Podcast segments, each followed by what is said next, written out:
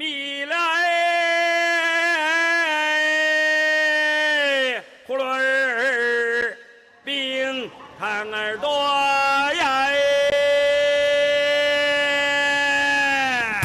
新来的大洋娃，那么六毛六毛，一块一块，一粒三百一块喽。5000年の歴史と13億の人口最先端のライフスタイルから昔ながらの懐かしい暮らしまでありのままの中国を紹介する。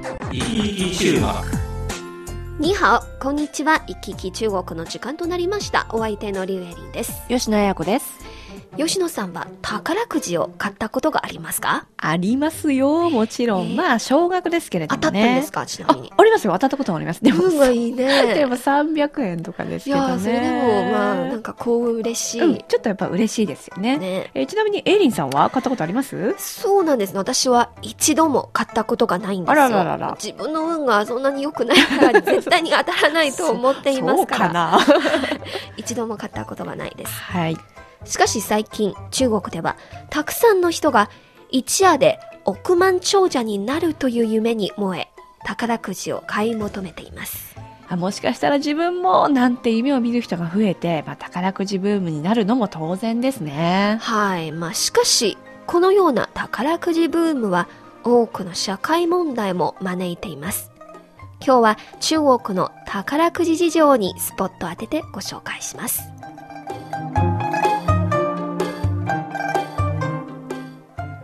中国大陸では1987年から宝くじの販売が始まりました。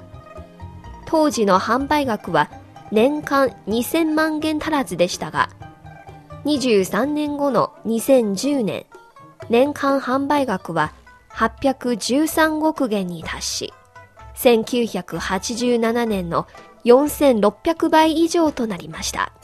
4600倍以上。はいえー、すごい増えましたね。というか、まあ、エイリンさんもよく計算していただきましたけれども。お金には興味ありますからね まあでも確か中国大陸では宝くじ以外のギャンブルは禁止されてるんですよねそうですだから人々の収入が増えて宝くじにこう夢を寄せる人が増えたということですよね、はい。また中国財政省がこのほど今年8月に全国の宝くじ販売状況を発表しました。それによりますと、1月から8月までの全国で販売された宝くじの総額は1381億2200万元で、去年の同じ時期より32.7%増えました。全国の31の省、自治区、直轄市では宝くじの販売額はいずれも急成長を見せ、そのうち江蘇省、山東省、広東省、浙江省、北京の伸びが最も大きいということです。すごいもう中国の発展スピードと同様に金額も上がってますねそうなんですね。えーでもエイリンさん中国の宝くじっていうのはそもそもどんな種類があるんですか中国、まあ、全国統一の宝くじは、福利彩票、福祉宝くじと、はい体育彩票、スポーツ宝くじの2種類に分けられます。でも地方によっていろんな細かい分類があるんですね。うんそれによる収入は福祉などのチャリティ事業やスポーツ施設の普及に用いられます。この2種類の宝くじはいずれも1枚2元で1つの番号に対応しています。番号は自分で決めてもいいし、パソコンでアットランダムに選んでも OK です。うんうん、そうなるとこれは日本で言うとナンバーズとかうんロト6って呼ばれるものですね、はい。えーでも中国の宝くじは1枚2元日本円でおよそ今だと24円から25円ぐらいかなまあ安いし気軽に買えますよねそうですね。まあ確かに購入費は安いですが、巨額の賞金目当てに宝くじの購入を職業にしている人さえ現れました。はいはいはいこれは知っていますよ日本語で言うと職業催眠っていうふうに言うんですけれども、えー中国では宝くじのこと彩るに伝票の票と書く彩票はい。ですから宝くじを買う人のことを彩る民と書いて催眠と呼ばれていますそうなんですね。さすが吉野さんよく知ってますよ。勉強しましたねでも宝くじを買うことをね職業にするなんてこれはかなりチャレンジャーというか冒険ですよねそうなんです。これらの人たちの多くは深刻な心の病に悩まされていると思います。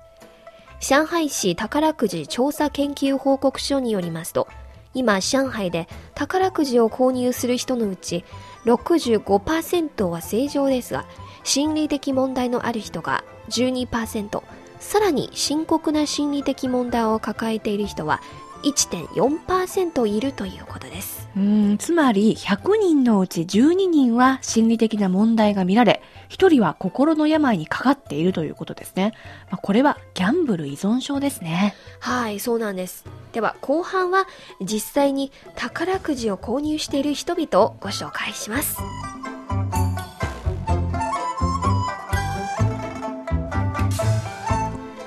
こちらは北京放送中国国際放送局の日本語番組、いきいき中国です。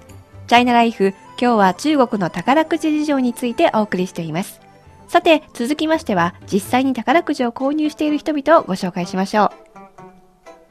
上海のある家具工場で働いている陳大理さんは、ここ2年間、毎週のように宝くじを買っています。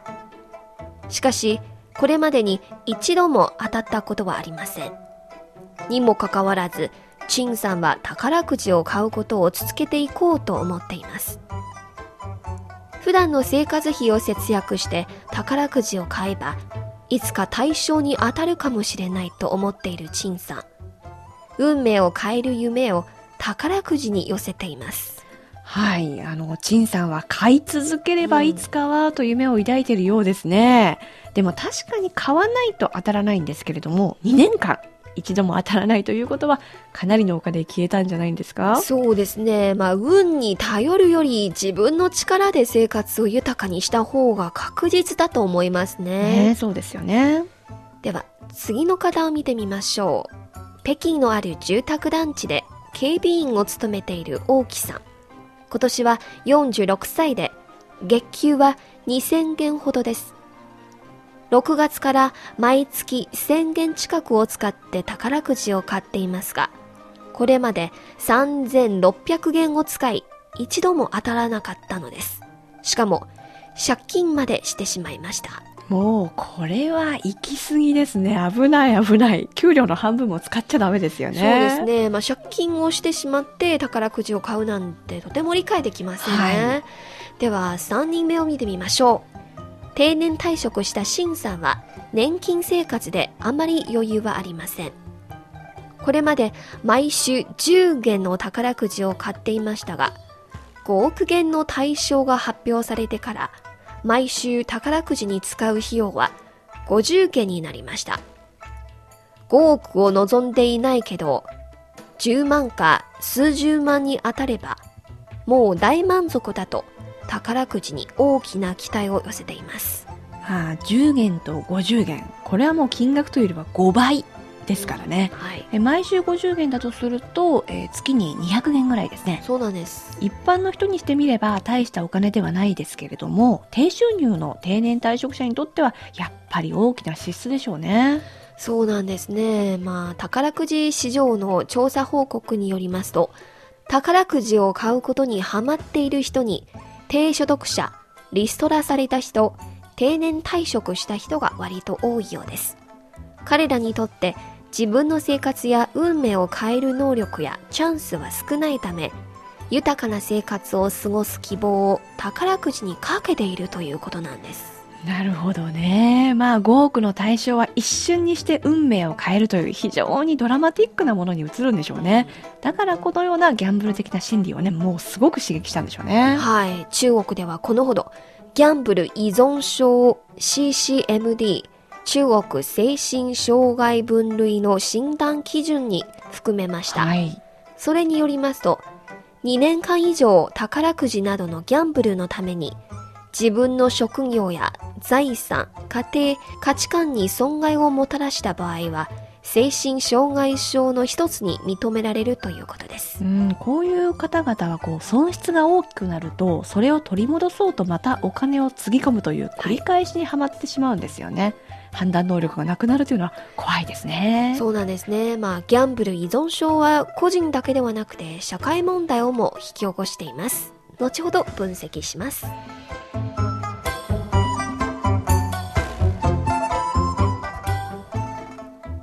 こちらは北京放送中国国際放送局の日本語番組、いきいき中国です。China Life。今日は中国の宝くじ事情やギャンブル依存症についてお送りしています。さて、えー、宝くじによるギャンブル依存症は個人の問題ではなく、一部の社会問題をも引き起こしています。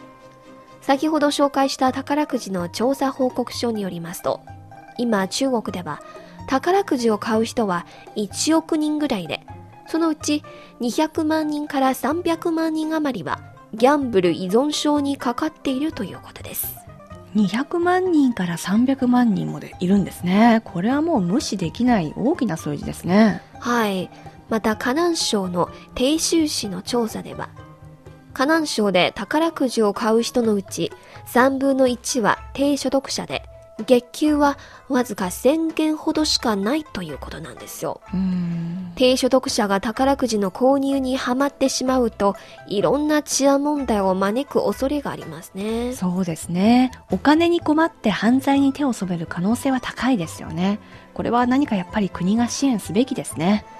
北京大学の王成功教授によりますと、今北京大学で中国初のギャンブル依存症救助センターの設立が進められています。2カ所にホットラインが設けられ、ギャンブル依存症にかかった人々の相談口となるほか、心理カウンセリングや法律コンサルティングなどのサービスを提供するということです。これはもう絶対に必要ですね。ギャンブル依存症にかかった人たちに援助の手を差し伸べなければ、もう彼ら自身の生活がめちゃくちゃになるばかりではなく、周りの人や社会にもいろんな損害をもたらすでしょうね。えー、宝くじはもともとね、ちょっとした楽しみのために設置されたものですから、人生がめちゃくちゃになってしまっては元も子もないですよね。そうなんですね。まあ宝くじはあくまでも一つの娯楽ゲームですからね。はい。生活の希望をすべてそれにかけては絶対いけないと思います。その通りですね。えー、そして宝くじを買うことはチャリティーへの参加でもあります。当たらなくても自分のお金は人のために使われると思えばなんとなく嬉しくなりますよね。そうですね。チャリティーですからねそうですそうです。はい。では私もね1枚買ってみたいなと思います。人生初の宝くじ。当たらなくてもチャリティーですからね。いやでも当たるかもよ。はい。まあチャイナライフ。今日は中国の宝くじ事情やギャンブル依存症などについて話し合いました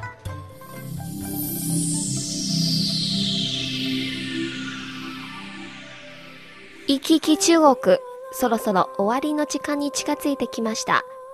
この番組をお聞きになって何かご意見やご感想がございましたら、ぜひメールやお便りをください。